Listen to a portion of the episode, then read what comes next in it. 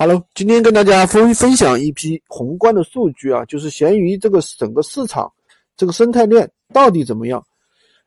据有关数数据表示啊，二零二一年 GMV 闲鱼的 GMV 就是年末成交总额可能达到估值是五百亿元。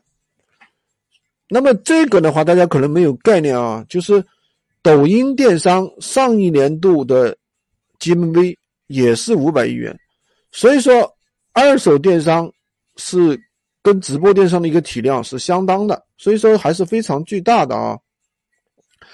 假如今年闲鱼的 GMV 能达到五百亿元的话，那么它在买卖额上可以与抖音相持衡。那么闲鱼现在的去年九月份啊的一个月活跃人数的话是九百九百万啊，抖音。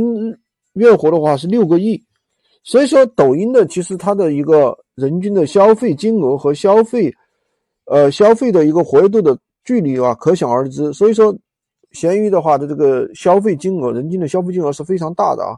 这与人群结构和消费偏好其实有很大的一个关系。二零二零年的一个同步数据统计数据表明，闲鱼的用户已经达三亿，而且是以九零后年轻人为主。渠道的话是最大的二次元二手买卖地。如果你去总结年轻人消费的特点，就会发现高频而且高价，这是一个共同的一个特点。这些高频不像买纸巾、洗发水快消品的一个概念，而是说一个产品的话，可能在多个用户之间流通，它可能是可能被可能被很快的一个高频的一个买卖啊。要知道，狂奔的拼多多啊。上一年的一个 GMV 增速也才才达到百分之六十六啊，闲鱼的年均增长量就达到了百分之七十，所以说这是非常恐怖的一个数据。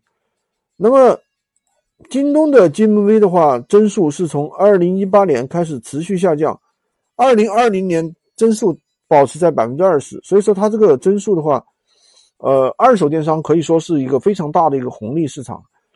从上一年开始，闲鱼呢针对奢侈品、手机、数码、潮鞋、潮玩、美妆四大范畴推出了无忧购和四十八小时省心卖。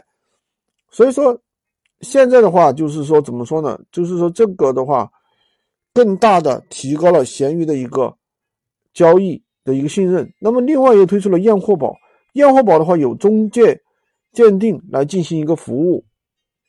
那么最近的话，二手电商的市场是越演越烈了啊。那么快手电商其实也在进军二手电商，二手电商这个市场。那么抖音的话也希望进军二手奢侈品市场。